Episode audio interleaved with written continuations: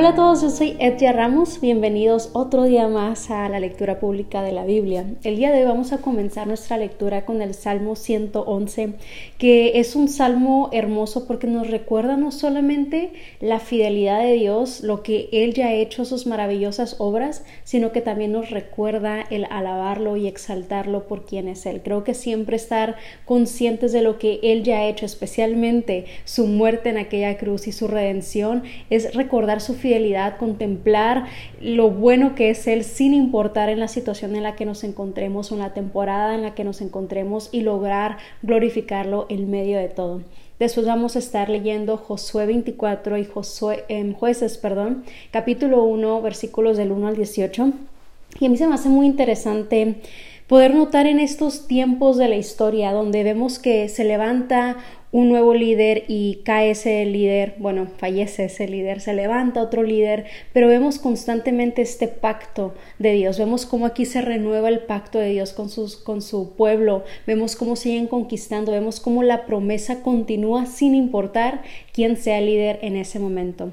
De eso vamos a concluir con Juan capítulo 16, donde aprendemos un poco más sobre el Espíritu Santo. Aprendemos sobre, ok, Jesús dejó esta tierra, pero no nos abandonó, no nos dejó solos, sino que nos ha dado esta gran promesa del Espíritu Santo, nos ha dejado a un consolador, nos ha dejado esta promesa de que no iba a haber esta tristeza, sino que esa tristeza se va a convertir en gozo y lo que implica tener al Espíritu Santo, la promesa que conlleva el Espíritu Santo. Así que a lo largo de esta lectura te quiero invitar a que contemples la fidelidad de Dios, que admires la grandeza de Dios y cómo eso afecta tu vida el día de hoy. El libro de Salmos, capítulo 111. Alabado sea el Señor. Daré gracias al Señor con todo mi corazón al reunirme con su pueblo justo. Qué asombrosas son las obras del Señor. Todos los que se deleitan en Él deberían considerarlas. Todo lo que Él hace revela su gloria y majestad. Su justicia nunca falla. Él nos hace recordar sus maravillosas obras. Cuánta gracia y misericordia tiene nuestro Señor. Da alimento a los que le temen siempre recuerda su pacto. Ha mostrado su gran poder a su pueblo al entregarle las tierras de otras naciones. Todo lo que hace es justo y bueno, y todos sus mandamientos son confiables, siempre son verdaderos para ser obedecidos fielmente y con integridad. Él pagó el rescate completo por su pueblo y les ha garantizado para siempre el pacto que hizo con ellos. Qué santo e imponente es su nombre. El temor del Señor es la base de la verdadera sabiduría. Todos los que obedecen sus mandamientos crecerán en sabiduría. Alábenlo para siempre.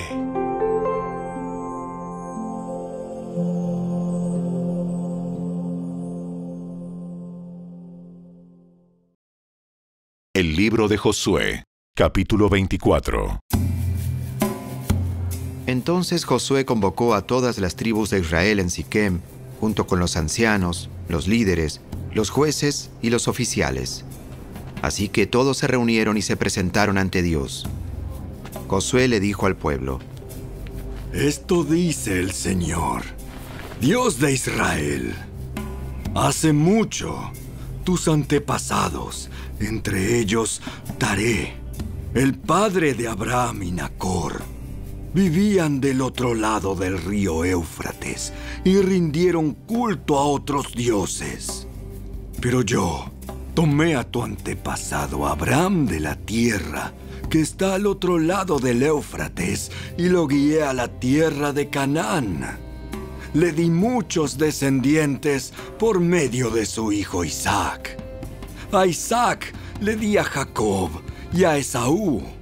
A Esaú le di las montañas de Seir, mientras que Jacob y sus hijos descendieron a Egipto. Luego envié a Moisés y a Aarón, y mandé plagas espantosas sobre Egipto. Y después te saqué de allí como un pueblo libre. Pero cuando tus antepasados llegaron al Mar Rojo, los egipcios te persiguieron con sus carros de guerra y sus jinetes. Cuando tus antepasados clamaron al Señor, puse oscuridad entre ti y los egipcios. Hice que el mar cayera sobre los egipcios y los ahogara. Con tus propios ojos viste lo que hice. Luego viviste muchos años en el desierto. Finalmente, te llevé a la tierra de los amorreos al oriente del Jordán. Ellos pelearon contra ti, pero yo los destruí delante de tus ojos. Te di la victoria sobre ellos y tomaste posesión de su tierra. Después, Balak, hijo de Zippor, rey de Moab, empezó una guerra contra Israel. Llamó a Balaam, hijo de Beor, para que te maldijera. Pero yo no lo quise escuchar. En cambio, hice que Balaam te bendijera y entonces te rescaté de Balac. Cuando cruzaste el río Jordán y llegaste a Jericó, los hombres de Jericó pelearon contra ti, como lo hicieron los amorreos, los fereceos, los cananeos, los hititas, los jerjeseos, los hebeos y los jebuseos. Pero yo te di la victoria sobre ellos y envié terror antes de que llegaras para expulsar a los dos reyes amorreos. No fueron tus espadas ni tus arcos los que te dieron la victoria. Yo te di tierra que no habías trabajado y ciudades que no construiste, en las cuales vives ahora. Te di viñedos y huertos de olivos como alimento, aunque tú no los plantaste. Por lo tanto, teme al Señor y sírvelo con todo el corazón. Echa fuera para siempre los ídolos que tus antepasados adoraron cuando vivían del otro lado del río Éufrates y en Egipto sirve únicamente al Señor. Pero si te niegas a servir al Señor, elige hoy mismo a quién servirás. ¿Acaso optarás por los dioses que tus antepasados sirvieron del otro lado del Éufrates? ¿O preferirás a los dioses de los amorreos en cuya tierra ahora vives? Pero en cuanto a mí, y a mi familia. Nosotros serviremos al Señor. El pueblo respondió, Nosotros jamás abandonaríamos al Señor, ni serviríamos a otros dioses. Pues el Señor, nuestro Dios, es el que nos rescató a nosotros y a nuestros antepasados de la esclavitud en la tierra de Egipto. Él hizo milagros poderosos ante nuestros propios ojos. Cuando andábamos por el desierto, rodeados de enemigos, Él nos protegió. Fue el Señor quien expulsó a los amorreos y a las otras naciones que vivían aquí, en esta tierra. Por lo tanto, nosotros también serviremos al Señor, porque solo Él, Solo es Él nuestro Dios. es nuestro Dios. Entonces Josué advirtió a los israelitas, Ustedes no son capaces de servir al Señor, porque Él es Dios santo y celoso. No les perdonará su rebelión ni sus pecados. Si abandonan al Señor y sirven a otros dioses, Él se pondrá en contra de ustedes y los destruirá, aunque les haya hecho tanto bien en el pasado. pero los israelitas respondieron a Josué, Eso no. Eso no. Nosotros serviremos al Señor. Ustedes son testigos de su propia decisión. Hoy han elegido servir al Señor. Claro que sí. Claro que sí. Somos testigos de lo que dijimos. Muy bien.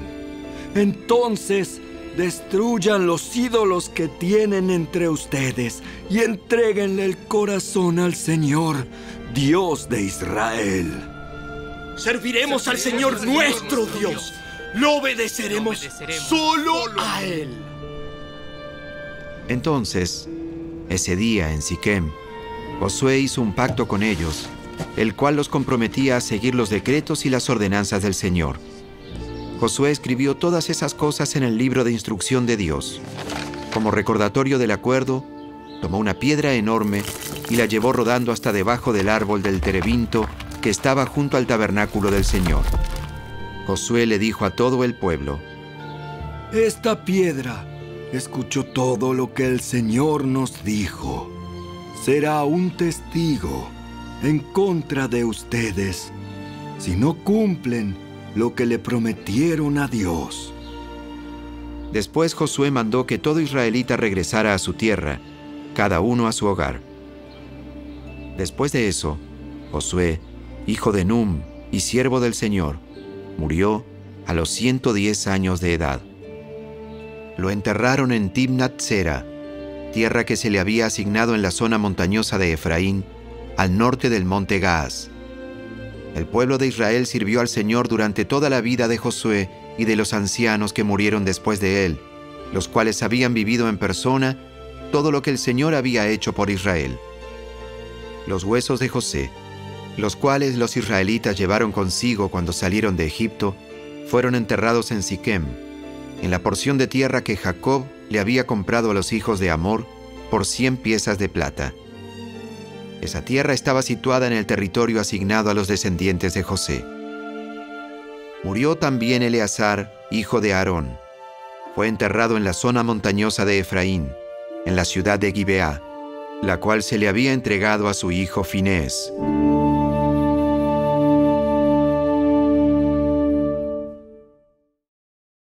El libro de jueces, capítulo 1.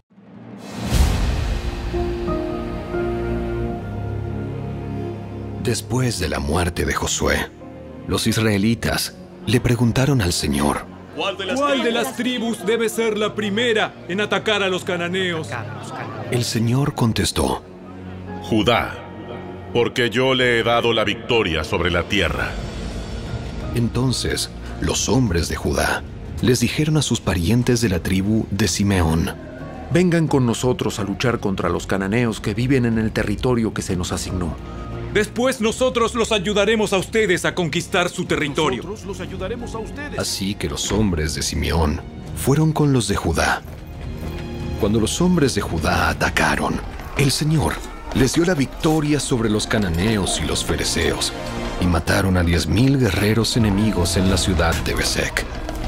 Mientras estaban en Besek, se toparon con el rey Adonibesek y lucharon contra él y derrotaron a los cananeos y a los fereceos. Adonibesek escapó, pero los israelitas pronto lo capturaron y le cortaron los pulgares de las manos y los dedos gordos de los pies. Adonibesek dijo, Una vez, yo tuve 70 reyes, sin los pulgares de las manos y los dedos gordos de los pies, comiendo migajas debajo de mi mesa. Ahora Dios me devolvió lo que les hice. y se lo llevaron a Jerusalén, donde murió. Los hombres de Judá atacaron a Jerusalén y la tomaron. Mataron a todos sus habitantes y prendieron fuego a la ciudad. Luego descendieron para combatir contra los cananeos que vivían en la zona montañosa, en el Negev y en las colinas occidentales. Judá marchó contra los cananeos en Hebrón, antiguamente llamada Kiriat Arba, y derrotó a las fuerzas de Sesai, Aimán y Talmai. De allí salieron a luchar contra los habitantes de la ciudad de Debir, antiguamente llamada Kiriat Sefer. Caleb dijo, Daré a mi hija Axa en matrimonio al que ataque y tome Kiriat Sefer. Otoniel, hijo de Cenaz, un hermano menor de Caleb, fue quien conquistó la ciudad. Así que Axa pasó a ser esposa de Otoniel. Cuando Axa se casó con Otoniel, ella insistió en que él le pidiera un campo a Caleb, su padre. Mientras ella se bajaba de su burro, Caleb le preguntó, ¿Qué te pasa? Ella contestó, Concédeme otro obsequio. Ya me regalaste tierras en el Negev. Ahora te ruego que también me des manantiales. Entonces Caleb le entregó tanto los manantiales de la parte alta como los de la parte baja. Cuando los miembros de la tribu de Judá salieron de Jericó, la ciudad de las palmeras, los eneos, que eran descendientes del suegro de Moisés, los acompañaron al desierto de Judá y se establecieron entre la gente del lugar, cerca de la ciudad de Arad, en el Negev. Luego Judá se unió con Simeón para luchar contra los cananeos que vivían en Cefat y destruyeron la ciudad por completo. Por eso la ciudad fue llamada Orma. Además, Judá tomó las ciudades de Gaza, Ascalón y Ecrón, junto con los territorios vecinos. El Evangelio según Juan, capítulo 16. Les he dicho estas cosas para que no abandonen su fe. Los expulsarán de las sinagogas y llegará el tiempo en que quienes los maten pensarán que están haciendo un servicio santo para Dios. Eso se debe a que nunca han conocido ni al Padre ni a mí. Les digo estas cosas ahora para que cuando sucedan recuerden mi advertencia. No las mencioné antes porque todavía iba a estar un tiempo más con ustedes. Ahora voy a aquel que me envió y ninguno de ustedes me pregunta a dónde voy. En cambio se entristecen por lo que les he dicho. En realidad es mejor para ustedes que me vaya, porque si no me fuera, el abogado defensor no vendría. En cambio, si me voy, entonces se lo enviaré a ustedes. Y cuando Él venga, convencerá al mundo de pecado y de la justicia de Dios y del juicio que viene. El pecado del mundo consiste en que el mundo se niega a creer en mí. La justicia está disponible porque voy al Padre y ustedes no me verán más. El juicio vendrá porque quien gobierna este mundo ya ha sido juzgado. Me queda aún mucho más que quisiera decirles, pero en este momento no pueden soportarlo. Cuando venga el Espíritu de verdad, Él los guiará a toda la verdad. Él no hablará por su propia cuenta, sino que les dirá lo que ha oído y les contará lo que sucederá en el futuro. Me glorificará porque les contará todo lo que reciba de mí.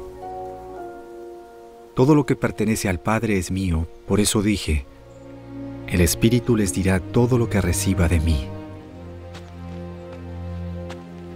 Dentro de poco, ya no me verán más, pero tiempo después, me verán de nuevo. Algunos de los discípulos se preguntaron unos a otros, ¿A qué se refiere cuando dice, dentro de poco no me verán, pero luego me verán y voy al Padre? ¿qué quiere decir con dentro de poco? No lo entendemos. Jesús se dio cuenta de que querían preguntarle sobre eso, así que les dijo, ¿Se están preguntando qué quise decir? Dije que dentro de poco no me verán más, pero tiempo después volverán a verme. Les digo la verdad, ustedes llorarán y se lamentarán por lo que va a sucederme, pero el mundo se alegrará. Ustedes se lamentarán, pero su dolor se convertirá de pronto en una alegría maravillosa. Será como una mujer que sufre dolores de parto, pero cuando nace su hijo, su angustia se transforma en alegría, porque ha traído una nueva vida al mundo. Así que ahora ustedes tienen tristeza, pero volveré a verlos. Entonces se alegrarán y nadie podrá robarles esa alegría. Ese día no necesitarán pedirme nada. Les digo la verdad. Le pedirán directamente al Padre y Él les concederá la petición porque piden en mi nombre. no lo han hecho antes. Pidan en mi nombre y recibirán, y tendrán alegría en abundancia. He hablado de estos asuntos en lenguaje figurativo, pero pronto dejaré de hablar en sentido figurado y les contaré acerca del Padre con toda claridad. Ese día pedirán en mi nombre. No digo que pediré al Padre de parte de ustedes, ya que el Padre mismo los ama profundamente, porque ustedes me aman a mí y han creído que vine de Dios. Es cierto, vine del Padre al mundo, y ahora dejaré el mundo y volveré al Padre. Entonces sus discípulos dijeron, Por fin hablas con claridad y no en sentido figurado. Ahora entendemos que sabes todas las cosas y que no es necesario que nadie te pregunte nada. Por eso creemos que viniste de Dios. ¿Por fin creen? Pero se acerca el tiempo. De hecho, ya ha llegado. Cuando ustedes serán dispersados. Cada uno se irá por su lado y me dejarán solo. Sin embargo, no estoy solo, porque el Padre está conmigo.